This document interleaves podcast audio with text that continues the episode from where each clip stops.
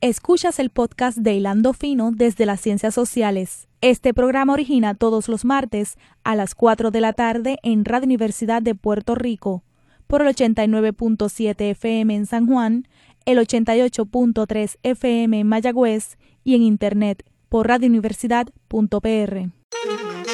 Cadena Radio Universidad de Puerto Rico presenta Hilando Fino desde las Ciencias Sociales un programa de análisis profundo sobre temas contemporáneos de interés nacional e internacional a cargo de profesores e investigadores universitarios.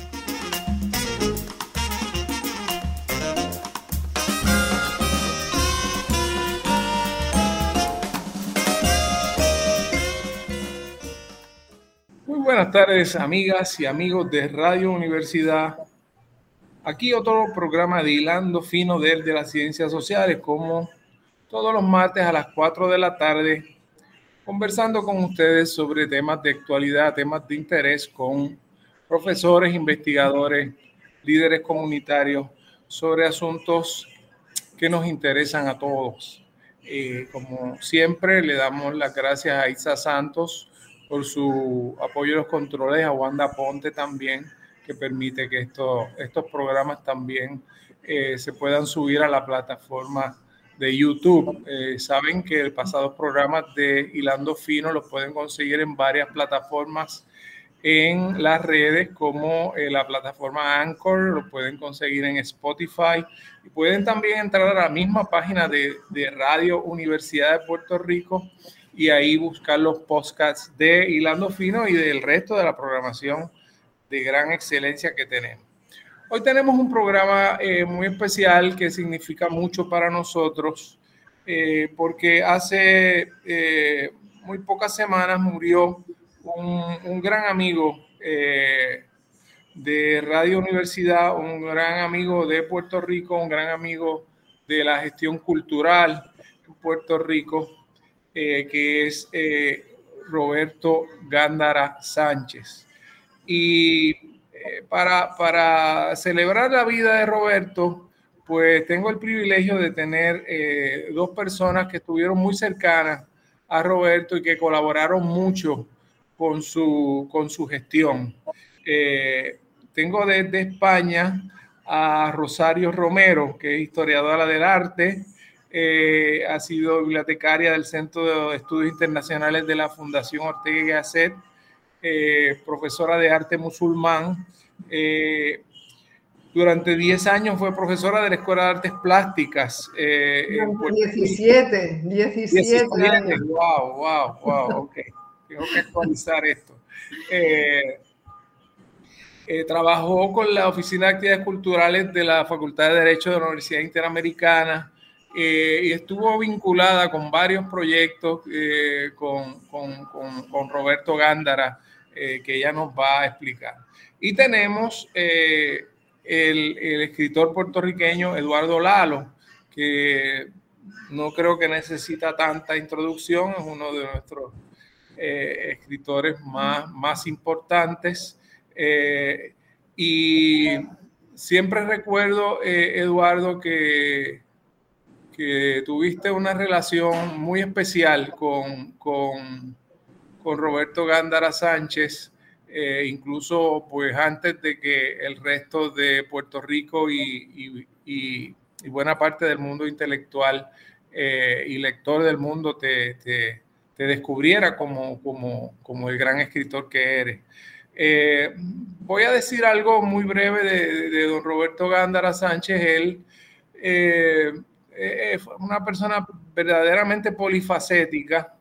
Eh, de hecho, cuando, cuando murió, yo tuve la oportunidad de ver algunas de las reacciones que hubo a la, a la muerte de él y realmente había gente vinculada al teatro, vinculado a la ensayística, vinculado al cine, vinculado a la gestión cultural desde la Fundación Roberto Sánchez Vilella, desde muy diversos planos. Este, eh, muchas personas lamentaron grandemente su partida en Puerto Rico eh, y en Radio Universidad en particular, él eh, inauguró hace muchos años, eh, aproximadamente 10 años ya, un programa de, conversación sobre temas de, interés público que se llamó Vía Pública.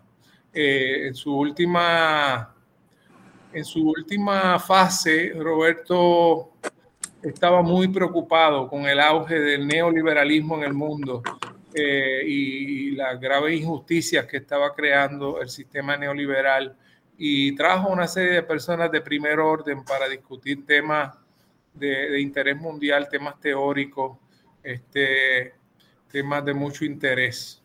Así que quiero empezar con Eduardo. Eh, Eduardo, que me hables un poco eh, en esta especie de celebración de vida de, Roberto Gándara Sánchez. ¿Cuál es tu, cuál es tu, qué, te lleva eh, en estos días en que, ¿verdad?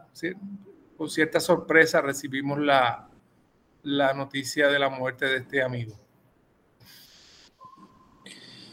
Bueno, Javier y Rosario, encantado de estar aquí con ustedes.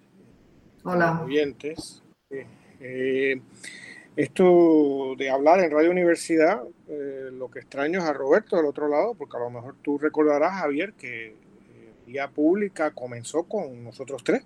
Correcto. Este, en un programa de media hora.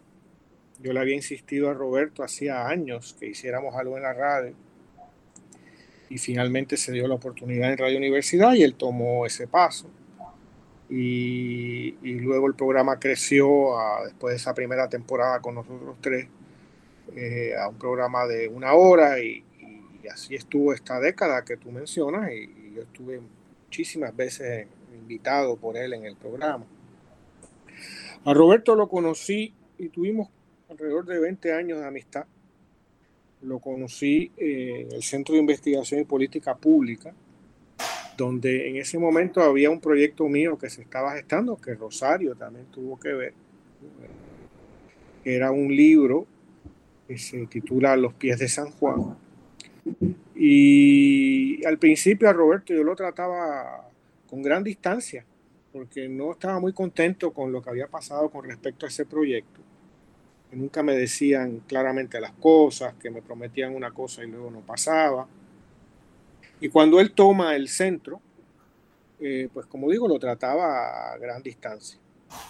Eh, pero poco a poco eh, fuimos acercándonos, yo acabé elaborando ¿no? a tiempo parcial en el, en el centro y conversación a conversación, día a día, conversación de almuerzo, de sobremesa, eh, fuimos fraguando toda una aventura allí en ese centro que también está con el que estaba asociado la, editorial tal cual. Eh, y, ya luego los otros proyectos de, televisión y, y, la revista plural y todo eso, ¿no? Pues Básicamente trabajé mano a mano con Roberto por años en todos esos asuntos. La importancia de Roberto en mi vida es, de tal importancia que probablemente nada de lo que pues, yo he podido más o menos resonar en el mundo cultural hubiera sido posible sin, eh, es muy probable que no hubiera sido posible sin que Roberto en un momento clave de mi vida, como escritor y artista, no me hubiera dado esa oportunidad de, respaldar mi trabajo primero con ese libro, Los pies de San Juan, y posteriormente con otros tres y con dos videos y con múltiples otros trabajos, ¿no? En la revista Plural y en, otras manifestaciones. Eh, y, eso yo creo que es muestra de, de quién fue Roberto. Era alguien que tenía un concepto de la cultura muy claro y muy sofisticado y que eh, lo respaldaba totalmente. Esto le trajo muchos problemas porque estamos acostumbrados aquí en todas partes ¿no? a una visión suave de la cultura, una visión, versión suave de la crítica y cada vez más en el mundo ¿no? este de la globalización en donde casi parecería que alguna gente siente que tiene un derecho de ser un autor o un artista, ¿no? que es una cuestión casi de derechos civiles, en lugar de ser eh, un proceso de, bueno, de crecimiento y de enorme trabajo y, eh, y de enormes derivas y pérdidas para llegar quizás a un mínimo reconocimiento. Eh, pero Roberto sostenía ese alto nivel, ¿no? Tenía la vara muy alta, pero por eso mismo va, eh, eh, apoyaba ciertas cosas, ¿no? Por la editorial se llama. Yo me, imagino, Eduardo, que debe, tú debes recordar muy bien esas primeras sesiones en que él reaccionaba a, a tus textos y el entusiasmo con el cual eh, entonces decidió este, eh, publicar algunos de tus primeros trabajos en la editorial tal cual. Sí, eh, yo recuerdo dos cosas. Ya yo había publicado tres libros anteriormente de llegar allí a tal cual, pero habían tenido muy mala suerte editorial. Y con los pies de San Juan es que realmente tengo una, pues un, un grupo, un universo lector más amplio, mucho más amplio. Eh, pero recuerdo dos cosas. Uno, que la editorial tal cual se llama así, porque él estaba revisando los pies de San Juan y había cosas que no le gustaban o que no entendía o que no veía por donde yo venía, pero eh, reconocía, digamos, el nivel que había ahí y entonces quiso publicarlo tal cual, ¿no? Eh, lo que dice mucho de, de él. Y en la segunda anécdota es que eh, uno de los que más era editado por mí, o sea que yo tenía que, era el primero en leer los escritos de Roberto y yo era el que los editaba. Y recuerdo muchas ocasiones donde yo le traía crucificados sus textos y entonces me miraba así con ese sesgo que Rosario recordará así como de medio de, de medio sosquín, como diríamos en Puerto Rico, sin decirme nada, pero evidentemente hasta que un día le traigo un texto y, y entonces eh, eh, le tenía páginas completas, ¿no? Con una X. Y entonces él me pregunta, ¿con qué tú editas? ¿Con un machete? Y yo le contesto, sí, como debe ser. Y desde ese entonces me los daba y no se quejaba ya de todas las correcciones que él hiciera, lo cual dice mucho de su apertura, ¿no? Eh, y, también Roberto acabó siendo un escritor, ¿no? En, plural y en, otros medios, ¿no? Muy. Sí. Él hizo muchas entradas en la en la, en la enciclopedia de Puerto Rico también, que, que van, a, van, a, van, a, preservarse en el tiempo porque están ahí. son... Eh, Rosario. Para eh, mí Roberto fue una, una, llave. Dime, dime. No, no, no, no, no, no. Sí, continúa. No, fue, fue una llave para muchas cosas que abrió muchísimas puertas en, en mi vida profesional, pero sobre todo en, mi vida personal. Eh, Roberto llegó a mi vida a los pocos días de llegar yo a, Puerto Rico, así que lo conocí como Eduardo en ese espacio del Centro de Investigación y Política Pública, en el Banco Popular, y ahí fue que Roberto a mí me abrió las puertas primero del país que él tenía a su alrededor, eh, que estaba compuesto de personas magníficas. Sobre todo ahí pude conocer a Eduardo, ahí conocí a muchísimas personas importantes en mi vida en Puerto Rico. Yo llegaba con un desconocimiento total y absoluto y con una gran eh, soberbia pensando que yo sabía algo de ese país. Y por supuesto no sabía nada de, Puerto Rico ni de los puertorriqueños. Y en esas conversaciones que tuve con Roberto, no solo con Roberto, sino con la mesa eh, que él convocaba, pues yo fui aprendiendo a, navegar en esas aguas tan complejas que, que son las aguas puertorriqueñas. Y fue una, una relación que cambió muchísimo con el tiempo. Al principio eh, era, primero que nada, era un hombre, era un hombre en el sentido eh, patriarcal del término.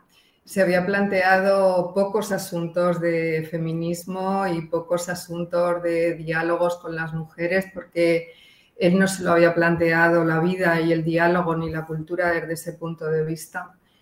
Y en muchos aspectos, pues para mí fue un, reto también eh, poder eh, dialogar de tú a tú. Eh, al final, con los años, Roberto se convirtió en, mi padre, en mi amigo, en, mi amor. Era una persona que para mí dejó de ser alguien inalcanzable como yo lo veía al principio y llegó a ser una persona que estaba dentro de mi corazón. Eh, dejé mucho tiempo de trabajar con él, hablar con él en la radio no lo consideraba un trabajo, era un diálogo en vía pública. Eh, mm, o bueno, o leer alguno de sus textos y que él me pidiera alguna opinión, para mí eso no era un trabajo, era una relación también amorosa, ¿no? A partir de esa amistad. Y luego pues se convirtió en un encuentro semanal, todas las semanas iba a buscarme a mi casa, nos íbamos a, comer la mayor parte de las veces al obrero, pero otras veces le gustaba recorrer otros lugares de San Juan. Y después eh, o bien me llevaba a la radio. Con una enorme generosidad, me invitaba a hablar de arte, él no sabía mucho de historia del arte, pero tenía una gran curiosidad. Y a partir de cierto momento, Roberto y yo pudimos tener un entendimiento de tú a tú realmente entrañable, un entendimiento que se, que se extendió, se extendió a sus hijos y, y yo todavía lo lloro, hablo de él y todavía me emociono, lo lloro y lo quiero. Y siempre le estaré agradecida porque me facilitó mucho la vida en un país en el que yo hubiera eh, no sé si naufragado, pero me hubiera resultado me hubiera resultado mucho más difícil navegar por él. Desde luego, desde luego. Esa, esa es una de las características que todos recordamos de él, eh, su generosidad y su, capacidad para reunir eh, talentos y, perspectivas de, desde muchos flancos. Este, Puerto Rico puede ser un país en donde se descarta mucho eh, la persona a base de prejuicios o a base de sencillamente pues se les ubica en este lado, en aquel lado, en el otro. Yo siempre admiré de él su capacidad para convocar sobre una base de mucha amplitud y de mucho respeto a la calidad de las aportaciones de cada cual. Eh, Eduardo, me gustaría que, hablaras un poco de algo que yo estoy seguro que tú puedes este, eh, ilustrar, que es este, a Roberto Gándara como esta persona culta que era capaz de conversar eh, y, era capaz de asimilar críticamente eh, una variedad enorme de, conocimiento político, cultural, sociológico, eh, y eso en cierto modo establecía, creo yo, Eduardo, esa vara alta de la cual tú estabas hablando, porque eh, Roberto Gándara era sobrino de Roberto Sánchez Vilella, era hijo de una persona, su padre fue, eh, dirigió el, el servicio de bomberos por, No, no era, no era su padre, era su tío. No, no, su padre era su tío. su tío, perdón. Su tío. Su padre, médico. su padre fue el, médico de, Muñoz Marín. correcto, correcto. murió. Disculpe. Gracias, gracias por la aclaración. Pero eh, lo que quiero significar es que era una, estuvo muy cerca de, una vocación por el servicio público, eh, y, pero y entonces hacía unas reflexiones de lo que debía ser el servicio público y lo que debía ser el gobierno como gestor, pero lo hacía en una conversación intelectual de, de mucha, de mucha, de mucha profundidad. ¿No te parece, Eduardo? Él también fue muy... Sí, Ay, perdón, se lo has preguntado Eduardo. No, no, adelante, ambos, ambos, ambos, No, él, él, él, fue, él fue testarudo, tremendamente testarudo y, y, y, y, tuvo momentos de mucha valentía, porque precisamente venir de esa familia, tener esos apellidos, pues en Puerto Rico era muy fácil eh, etiquetarlo, ¿verdad? Y, bueno, y, incluso pues criticarlo. Eh, pero sin embargo, él nunca se aferró, en lo que yo vi, en lo que viví, él nunca se aferró a haber formado parte de, una élite. O sea, él no llevaba en la cara escrito soy sobrino de Sánchez Vilella o hijo del médico de Muñoz Marín. Él, no, no, se aferraba a eso. Y tenía una manera de entender el país que yo creo que era una manera, eh, era una manera utópica. Él se aferraba a una utopía y se enfadaba de manera mm, testaruda mm, de que no fuera posible mm, que fuera tal y como él lo estaba, lo estaba vislumbrando.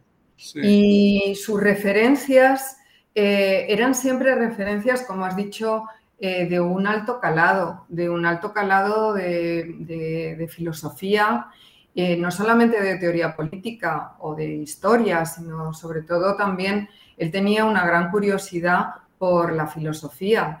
en los últimos meses de su vida, él estaba haciendo un curso muy profundo, muy duro y muy difícil sobre el capital y estaba tratando de entender a Marx de manera profunda.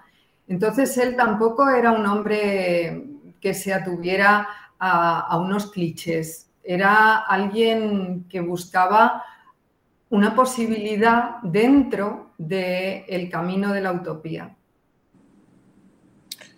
Sí, bueno, Roberto igual, eh, confirmo lo que dice Rosario, eh, de su testarudez y de su que no es otra forma que una no es otra cosa que una forma de pasión, a alguien que, se comprometía con algo. Y mucha gente no recuerda que Roberto fue cuando, ¿no? en su primera adultez, fue profesor en la Universidad de Puerto Rico en el Departamento de Historia. Y lo fue por, no sé, cuatro, cinco, seis años, muy poco. Eh, en una época en que ser profesor de la universidad era tener asegurada el resto de la vida laboral, ¿no? Y un buen retiro y, otra serie de cosas, no la universidad de la precariedad y del atentado gubernamental contra ella que hemos vivido en los últimos años.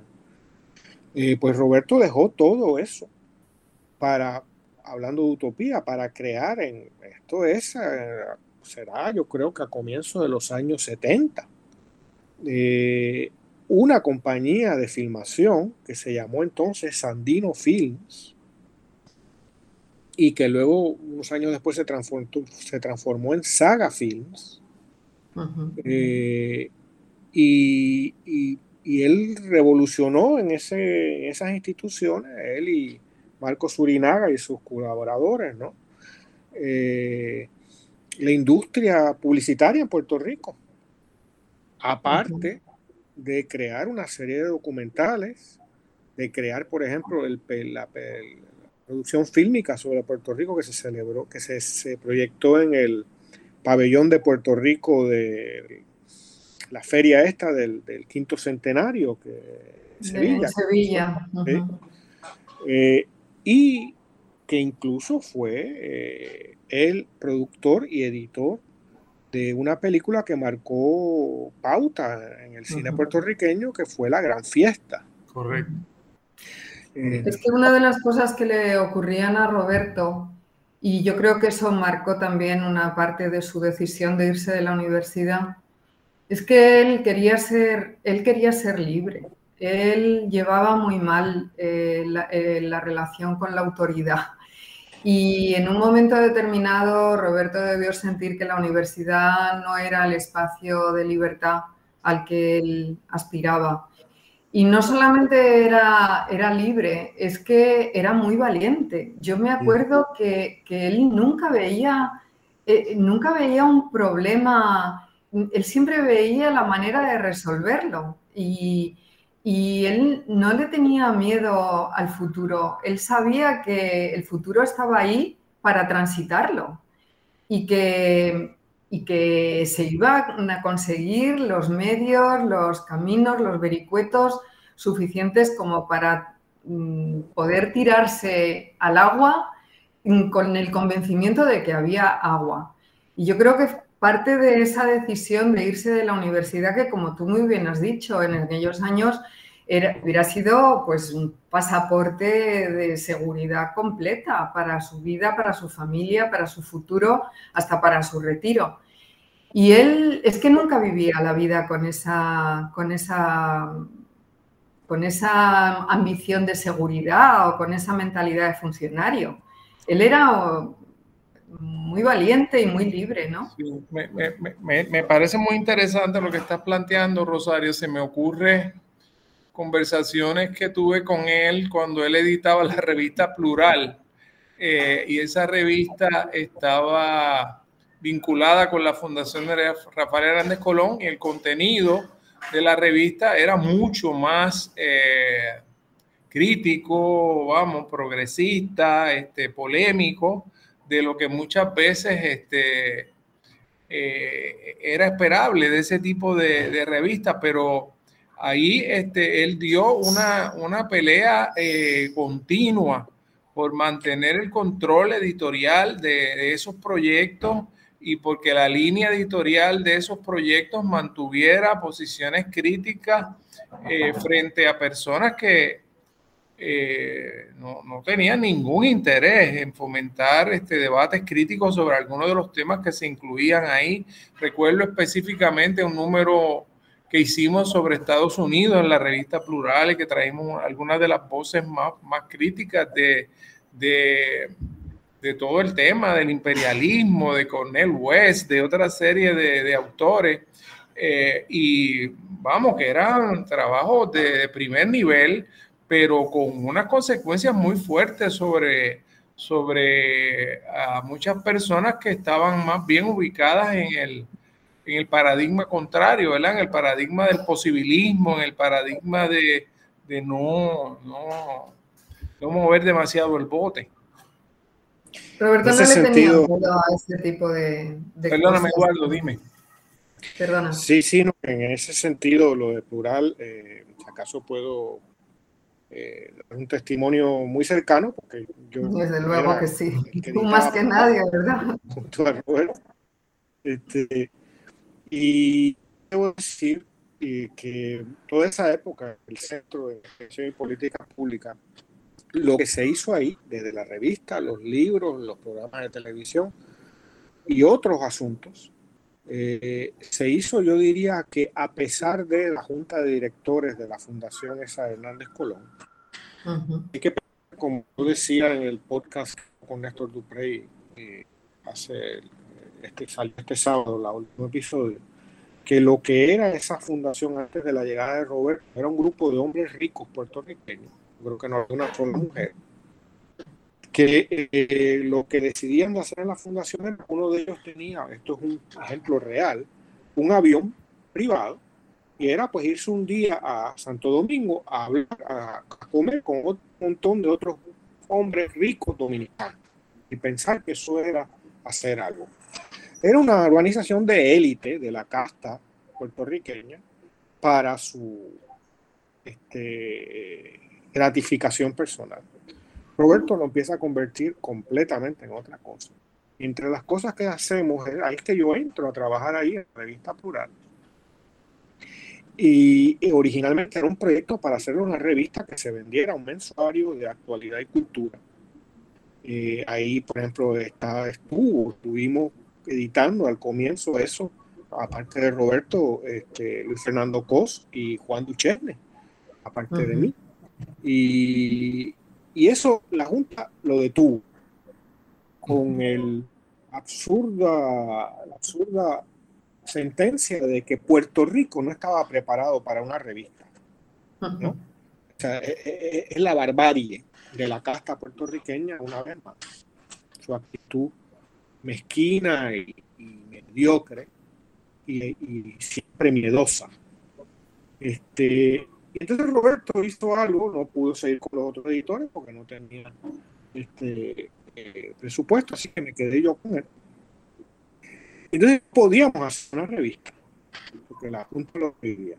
Entonces y esto sobre todo fue idea de Roberto, vamos a sacarla, sacamos 3.000 ejemplares repartimos, pero como no podemos hacer una revista, le ponemos arriba como si fuera un, ¿cómo le llaman esto? Un newsletter, ¿no? Este, como si fuera algo así que se entrega. un boletín, una especie de boletín. Un boletín, una especie de boletín. Pero cuando uno abría esa página, tenía la portada de la revista. Todo el centro, toda la tripa del interior era una revista que, que era evidentemente diseñada, ¿no? Ahora de Juan Carlos, eh, que hacía el, eh, eh diseño. que hacía diseño gráfico, etc. Eh, entonces, osado, o sea, no lo iba a detener, que la Junta me dio el este, eh, privilegio puertorriqueño, no consideraba que el país no está listo para una revista. Absurdo, es inconmensurable. Claro, claro. Sino que se va a hacer.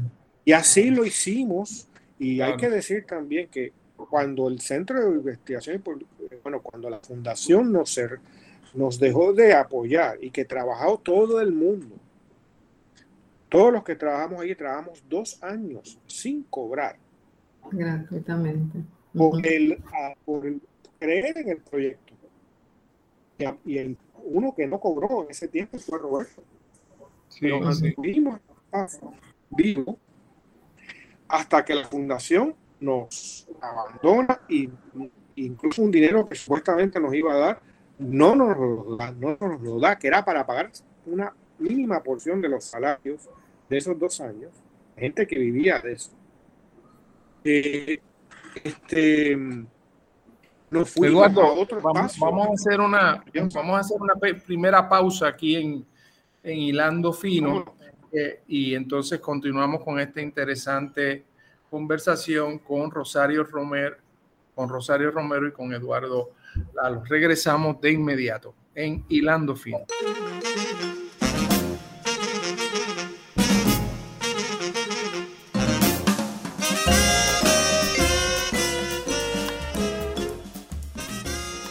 Amigos en Hilando Fino desde las Ciencias Sociales, en una especie de celebración de vida de eh, una persona que, contribuyó enormemente al desarrollo cultural de Puerto Rico.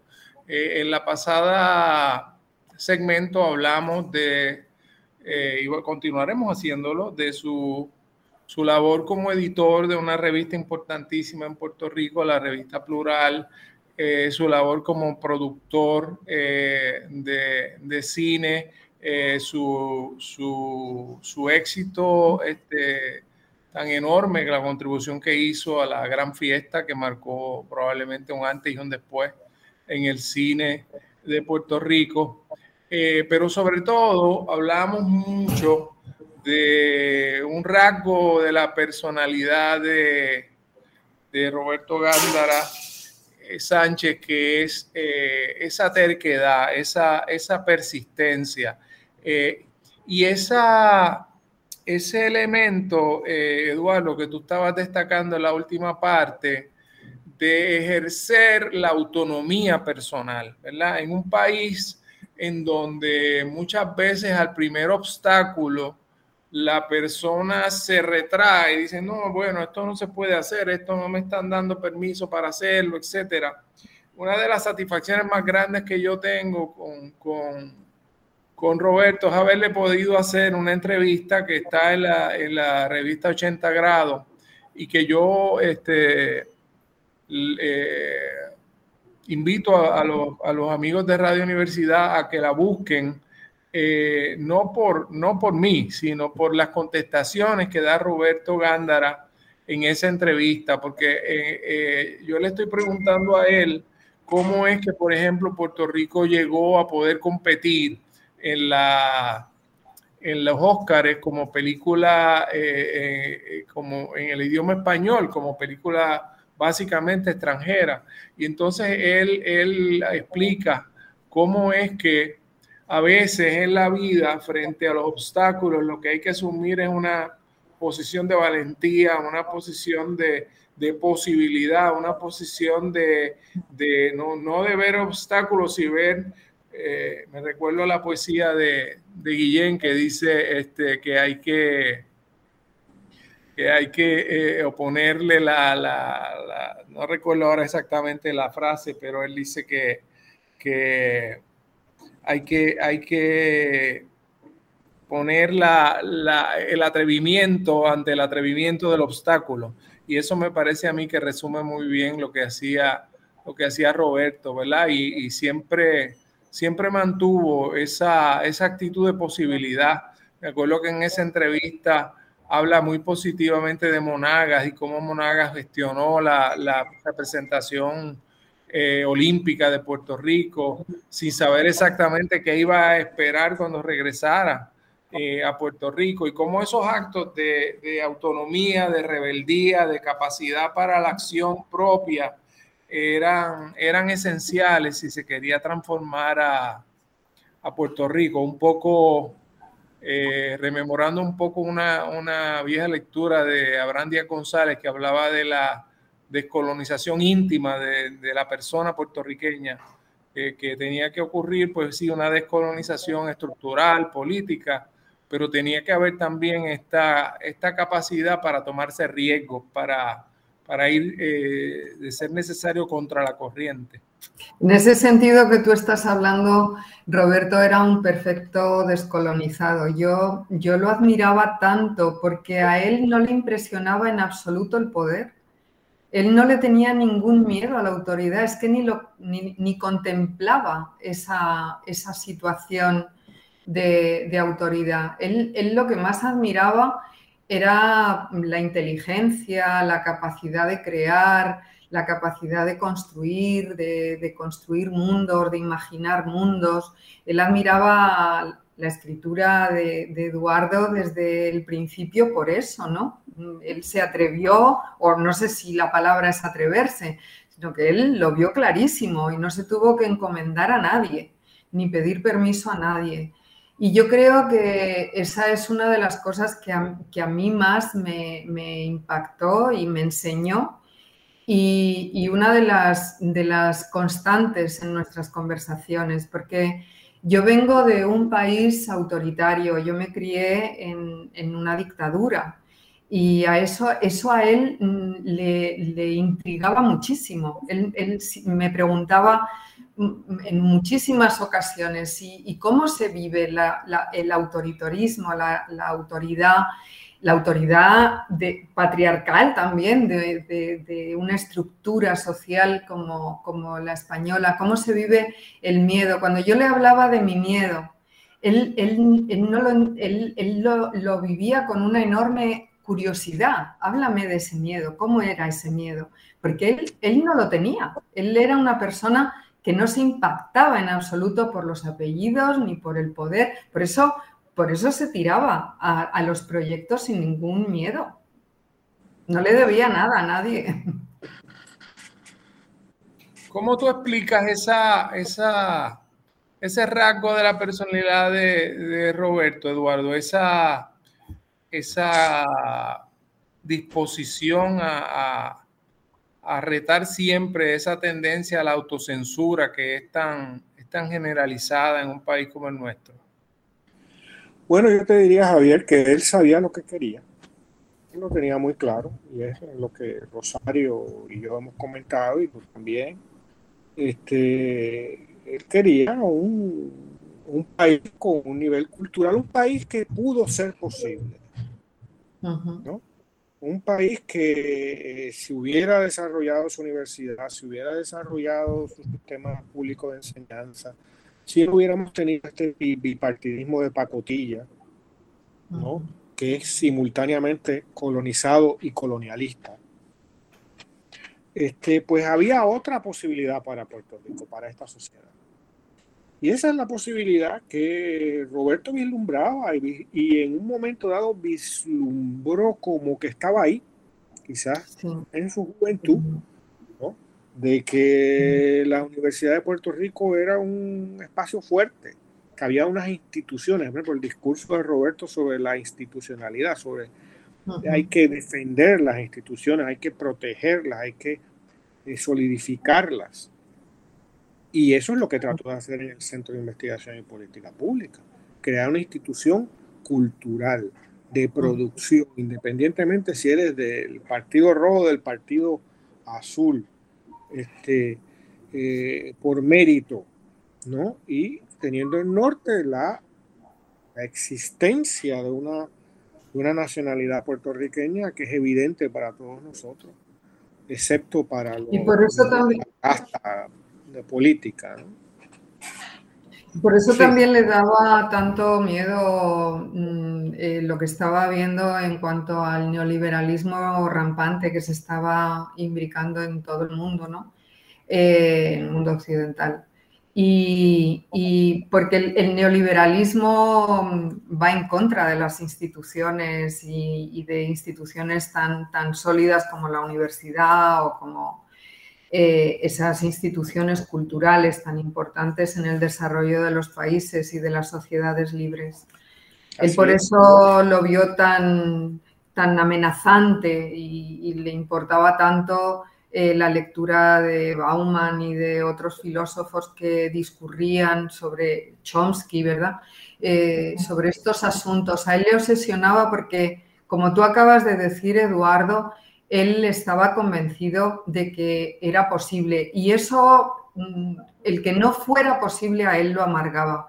Y le amargaba, le amargaba de una manera muy profunda, porque unas veces le enfadaba y otras veces pues le frustraba, pero eh, yo también lo veo y lo vi con él. De su mano yo vi que hubiera sido posible ciertos espacios que no fueron posibles por, cobardía, por comodidad, por egos, ¿verdad?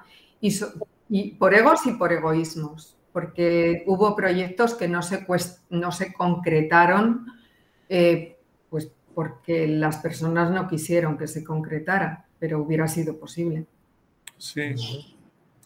Yo creo que yo, una vez eh, le pregunté a él que, ¿verdad? ¿por él estaba haciendo tanto énfasis en sus programas, toda la última fase de, de vía pública? Había un énfasis muy fuerte eh, contra la estrategia neoliberal en el mundo. y yo este, le inquirí sobre eso, este, ¿por qué estás haciendo ese énfasis tan grande en los temas de, neoliberalismo? Y me dijo una, contestación que me pareció eh, muy, muy interesante, muy inteligente. Me dijo, mira, yo, yo lo que quiero es educar sobre el riesgo de tomar esa ruta. Eh, la ruta neoliberal se presenta como la ruta que, hay que tomar, como el, como el, sentido común de ese que hablaba Gramsci. Eh, y yo quiero que la gente se plantee otras opciones. ¿Cuáles son esas otras opciones? Pues bueno, eso, eso se puede seguir conversando, pero que la opción de desmontar el aparato público para, para crear una sociedad fundamentada eh, en, la lógica de la privatización, en la lógica del mercado, que, era, era muy importante tener un diálogo público sostenido sobre ese asunto. Y yo creo que él se dedicó con mucha fuerza en la última etapa eh, de su vida al desarrollo de esa agenda. Así es. Sí, totalmente, totalmente. Y, lo que también quisiera decir que muchas veces Roberto mm, no, fue apoyado y mucha gente que a veces por esnovismo, yo diría, ¿no? Como que él venía, no estaba en, una institución eh, ya sea uno de los dos partidos del bipartidismo o en la universidad, lo, lo, desdeñaban un poco, ¿no? Y desdeñaban su, cuando les estaba dando oportunidades, yo recuerdo como editor de Mural, ¿no? Gente que le pedíamos un artículo o que él le pedía un artículo y nos decía, bueno, dame tres meses para ver si te lo puedo, si tengo tiempo para hacerlo, ¿no? Que a veces esa gente no se daba cuenta de lo retrato que de sí, de sí mismo, ¿no? Eh, eh, que lo que estaban diciendo es, mira, yo no hago nada, yo no tengo actividad intelectual, este, no soy, no puedo escribir, porque si me hace falta tres meses para decidir si voy a escribir un artículo de tres o cuatro páginas, es que yo no escribo nada, ¿no? Pero se formulaba un poco desde el desdén, ¿no? Porque qué sé yo, yo me dedico a cosas más de más alto calibre, digamos, que, estar aquí con ustedes, ¿no? Eh, y También hubo personas... Sí. No, perdona, perdona. No, no, digo, No, que también hubo personas que se aprovecharon en un momento determinado de, un pie forzado que les dio Roberto y que les dio la oportunidad y, la aprovecharon pero a, su favor, ¿no? Y luego le dieron la espalda a, a Roberto en proyectos que podrían haber continuado de una manera más gozosa y desde luego más exitosa. O sea que hubo las dos cosas, gente que lo desdeñaba y, personas que, en las que él confió, que, luego le dieron la espalda y que traicionaron el espíritu de, del proyecto. ¿no? Yo creo que en ese sentido, en ese sentido, este, un poco por la vía de lo que ustedes están planteando, por eso a él le interesó tanto es, celebrar la actividad política de, Roberto Sánchez Vilella, porque él veía en esa gestión pública, que fue una gestión limpia, una gestión preocupada por el, por el bien común, una gestión en el mejor sentido de la palabra austera, eh, que no comprometió, eh, que no generó grandes deudas públicas, que nos han metido en todos estos líos en los cuales hemos entrado después. Y, en cierto modo creo yo que él quería, eh, desde la teoría, porque eso yo creo que es una de las cosas que yo celebro de la vida de Roberto, que siempre su acción estaba guiada por una teoría, por, una, por un modelo hacia, hacia el cual había que caminar, ¿verdad? En ese sentido creo yo que Roberto ilustra la, pertinencia de, lo que se ha llamado la praxis, ¿verdad? Esa práctica reflexionada, esa reflexión práctica de la que hablaba Freire.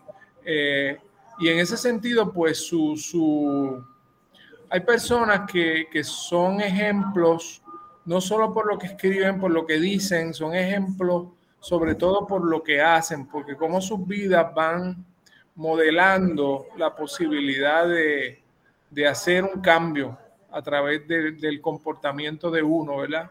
Y me parece a mí que él, él quiso, eh, en cierto modo, también celebrar la vida de aquellos que habían tenido esa capacidad de autonomía personal, eh, incluyendo, incluyendo eh, pienso yo,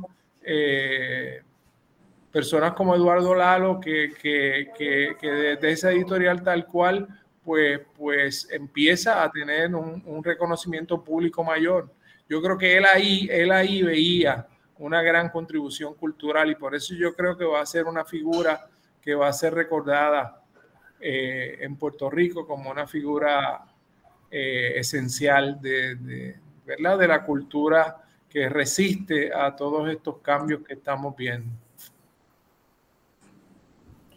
No sé, me parece optimista, ¿no? Ojalá sea, ojalá sea así, que, que, Roberto sea recordado y sea recordado por, por, sus aportaciones y sea recordado más que por sus aportaciones, incluso por el, por el camino que él iluminaba, ¿no? Por el camino de por dónde se podía transitar. Ojalá sea así. No, no estoy yo tan segura. Ojalá. Yo, yo comparto el escepticismo de Rosario, pero no importa, porque no importa. las de Roberto cambiaron el curso de muchas otras vidas y muchas otras cosas y queda ahí el legado de los libros que publicó, que va mucho más allá de los míos. Eh, y el ejemplo que fue esa editorial, queda el legado de las series de, de cine que hizo para WIPR y queda el impacto en tantas personas. Claro. Como Rosario, como, yo, como Javier, eh, que nos ha dejado. Antes de, no sé cuánto tiempo nos queda, pero yo quisiera también dar una imagen, un testimonio más bien de, de otro aspecto de Roberto, ¿no? Sí, la persona... Tenemos tiempo, Eduardo, tenemos tiempo. Sí. Y yo en una ocasión tuve un percance eh, totalmente absurdo ¿no? e, e, inmerecido, en donde tuve, caí en, en, las temibles ruedas del sistema judicial puertorriqueño, tribunales de, Puerto Rico, por una acusación totalmente infundada, pero que sabemos cómo es nuestro sistema. La cuestión es que un abrir y cerrar de ojos en una tarde yo estaba confrontando con que esa noche entraba en prisión. Y eh, fui, me lleva a una vista para un, fianza, ¿no? Y yo no tenía donde caerme muerto en, ese momento. Y me piden mil dólares de fianza para no entrar esa noche. Me daban horas a la cárcel y, no tenía nadie. Y, la persona que, que, única persona que puedo pensar que me puede ayudar es Roberto. Y lo llamo. Él estaba todavía en la oficina. Y me dice, no te preocupes. Y salió. Y yo dije, bueno, esto, ya yo miraba el reloj, no.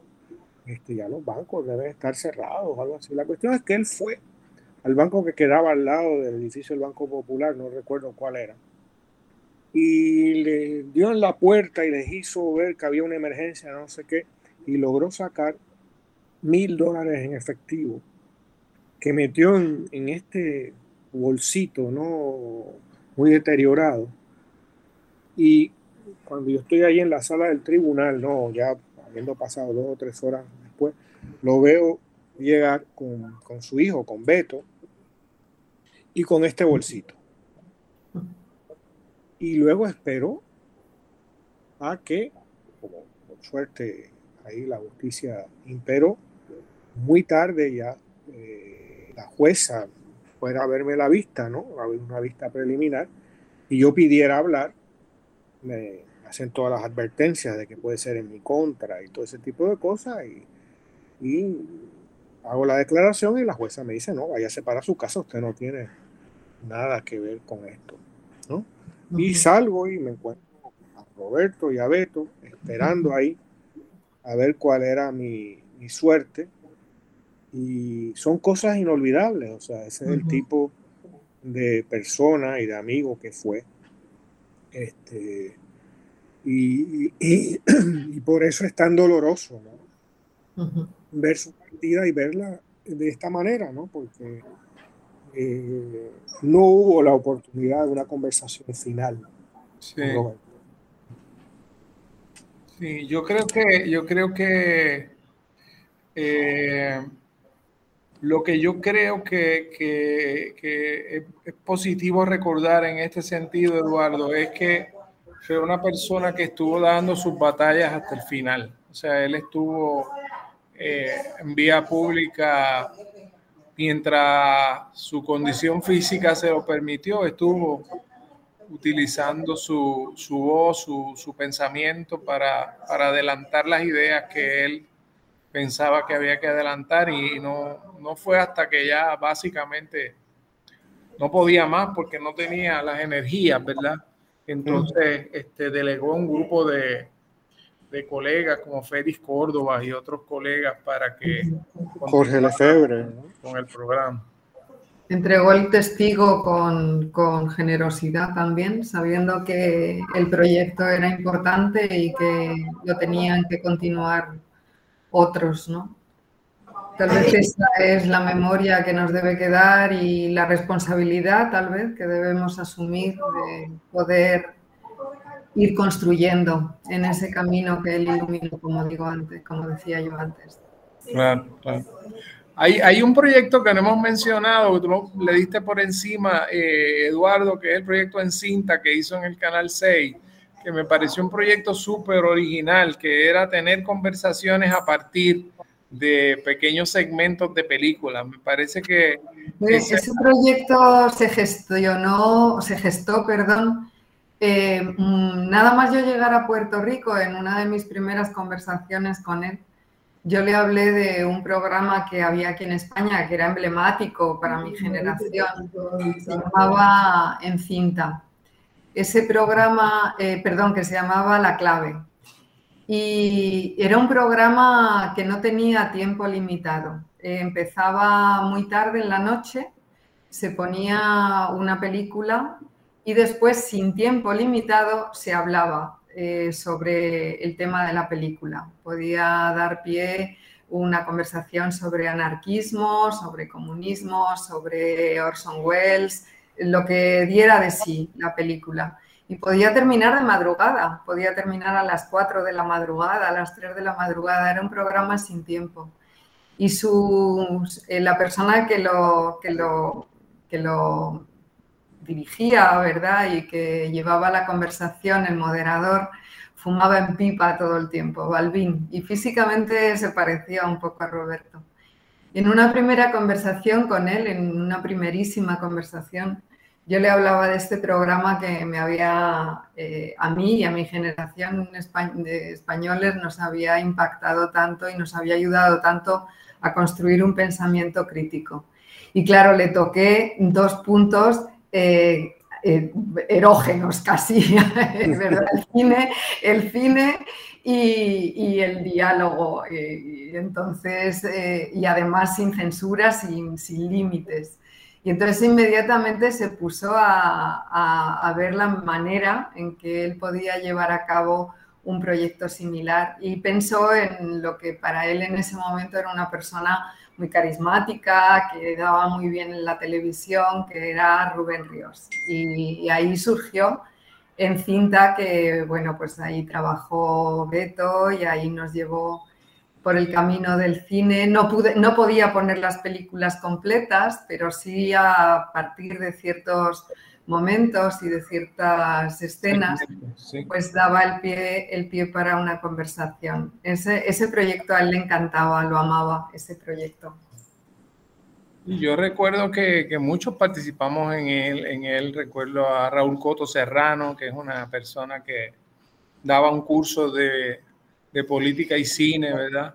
Eh, y en todo, Eduardo, la misma marca, una marca de, de vara alta, de originalidad, de una actitud este, de libertad total para que cada cual pudiera expresar eh, sus puntos de vista eh, y una convocatoria que como la misma revista, que no, que no era revista, eh, se llamaba, era la revista plural, ¿verdad? Y era constantemente convocando a distintos sectores, distintas formas de opinión sobre cómo, cómo analizar un problema y traer eh, un marco que, que subiera la vara del debate, del debate eh, continuo en Puerto Rico, que, que, que, muchas veces se caracteriza por seguir repitiendo y repitiendo y repitiendo sin, sin poder profundizar. Así que yo, yo, yo, yo sigo pensando que esa contribución que ha hecho Roberto a,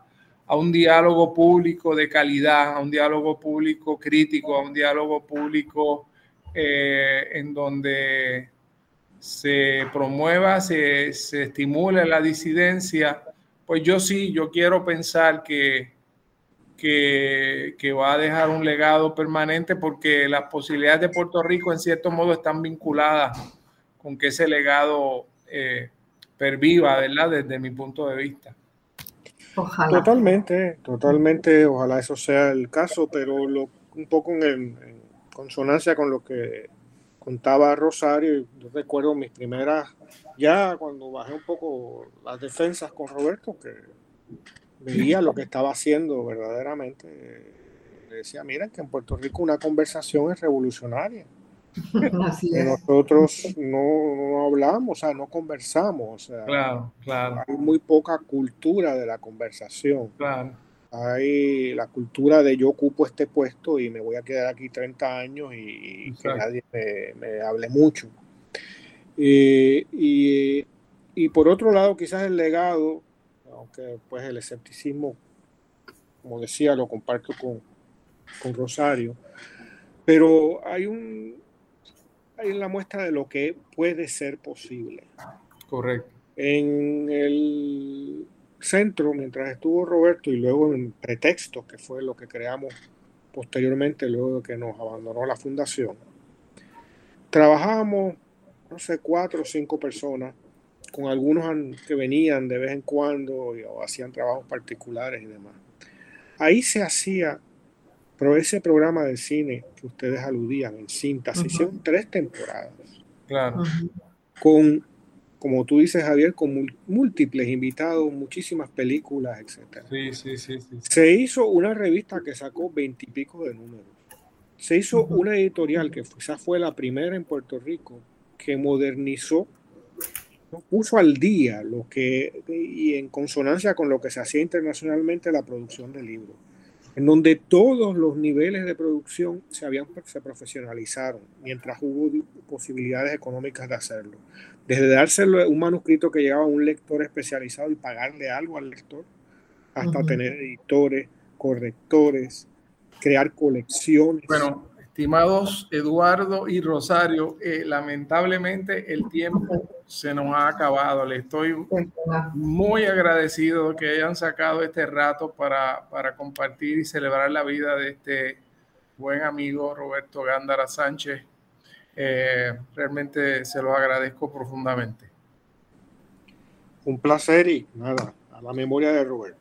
A la memoria de los grandes abrazos de Roberto, que son los mejores abrazos que me han dado en mi vida y que me dará nadie. Bueno, pues será entonces hasta la próxima semana en Hilando Fino. Cadena Radio Universidad de Puerto Rico presentó Hilando Fino desde las Ciencias Sociales.